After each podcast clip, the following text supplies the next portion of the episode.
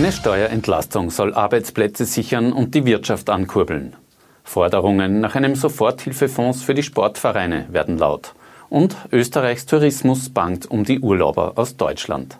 Herzlich willkommen bei OEN Kompakt. Mein Name ist Christian Ortner. Wirtschaft und Arbeitsmarkt in Österreich sollen nach den massiven Einschränkungen wegen der Corona-Krise schon bald ein Comeback erleben. So formuliert es Vizekanzler Werner Kogler, der gemeinsam mit Kanzler Sebastian Kurz am Mittwoch einen Fahrplan dafür angekündigt hat. So soll es etwa eine Steuerentlastung für arbeitende Menschen geben. Die soll nicht nur kommen, sondern die soll auch rasch kommen, denn wir wollen, dass arbeitenden Menschen mehr überbleibt und dass vor allem auch diejenigen, die oftmals nicht den größten Bonus bekommen, dass denen von ihrem Einkommen mehr zum Leben bleibt. Gerade auch viele Menschen, die in der Krise sichtbar geworden sind, weil sie unser System am Laufen gehalten haben. Wenn wir die unteren und die untersten Einkommen tendenziell äh, und proportional stärker entlasten, dann wird das äh, den Effekt haben, dass auch hier die Wirtschaft aufgrund des Konsumverhaltens stärker angekurbelt wird. Um Arbeitsplätze zu retten und neue Jobs zu schaffen, soll es zudem auch Entlastungen für Unternehmen geben. Ein dritter Schwerpunkt sollen Investitionen in Klimaschutz, Digitalisierung und Regionalisierung sein. Details sollen in den kommenden zehn Tagen ausverhandelt werden. Mit ähm, den Verantwortlichen in der Sozialpartnerschaft, mit den Wirtschaftsforschern des Landes, mit den Landeshauptleuten als Verantwortliche in den Ländern, mit den Gemeinden und Städtevertretern, aber natürlich auch mit der Opposition und ganz besonders wichtig mit den Leitbetrieben und großen Arbeitgebern unseres Landes. Mit der Entwicklung der Corona-Fallzahlen in Österreich zeigt sich Kurz zufrieden. Die Zahl der Neuinfektionen würde sich seit Tagen auf niedrigem Niveau bewegen. Ja, und konkret waren es in den vergangenen 24 Stunden 45 Neuerkrankte. Im selben Zeitraum hat es 199 Wiedergenesene gegeben. 580 Menschen sind österreichweit am oder mit dem Virus verstorben.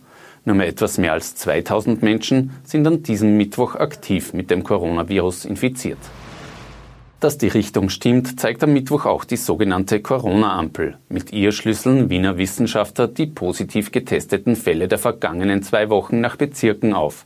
Landeck in Tirol ist demnach der einzige gelbe Bezirk. Hier hat es seit Mitte April vier bis neun positiv getestete Fälle pro 100.000 Einwohner gegeben in sechs Bezirken, die hier weiß dargestellt sind, hingegen keinen einzigen.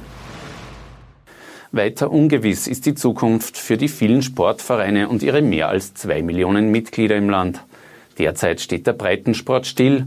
Wann sportliche Wettkämpfe wieder erlaubt sind, ist offen.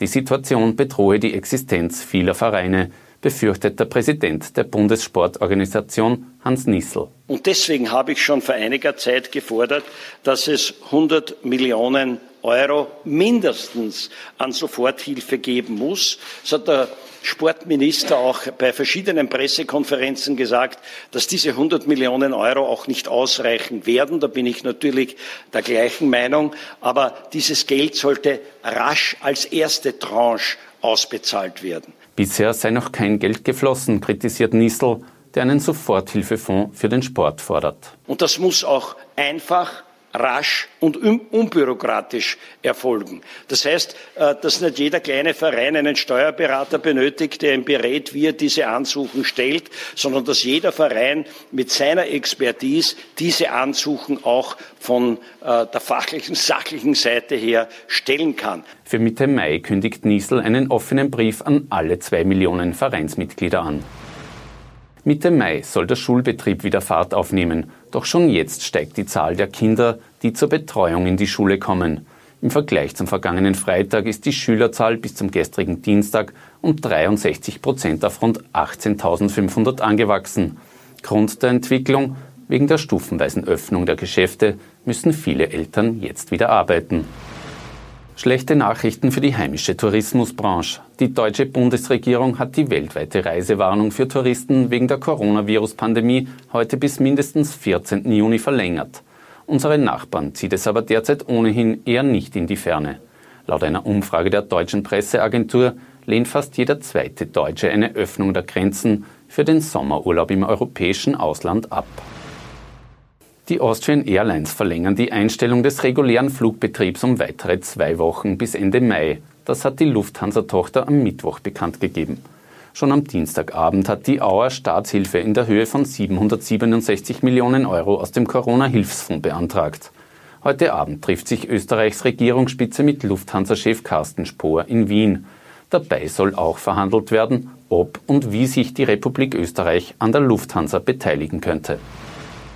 Wegen der Coronavirus-Pandemie können heuer einmalig auch Filme in die Oscar-Auswahl kommen, die nie im Kino waren, sondern ausschließlich bei Streamingdiensten zu sehen sind. Das hat die Academy in der Nacht auf Mittwoch in Los Angeles mitgeteilt. Eigentlich gilt, dass für einen Oscar nur Filme in Frage kommen, die in einem Kino in Los Angeles mindestens eine Woche gezeigt worden waren. Diese Voraussetzung sei derzeit nicht zu erfüllen.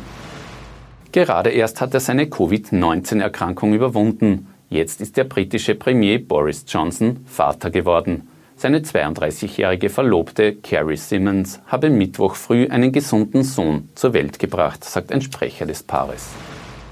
Und zum Schluss noch eine Meldung aus Oberösterreich. Und da liegt jetzt ein Bericht des Landesrechnungshofs zur Causa KTM Motorhall vor. Ob das Land Oberösterreich KTM zu Recht 1,8 Millionen Euro Kulturförderung zugesprochen hat, beantwortet der Rechnungshof mit Ja, aber.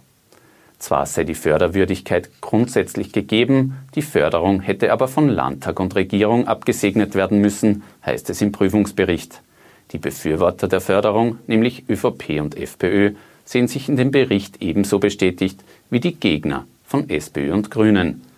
KTM werde laut ÖVP-Landeshauptmann Thomas Stelzer jedenfalls auf noch nicht ausbezahltes Fördergeld in der Höhe von 800.000 Euro verzichten.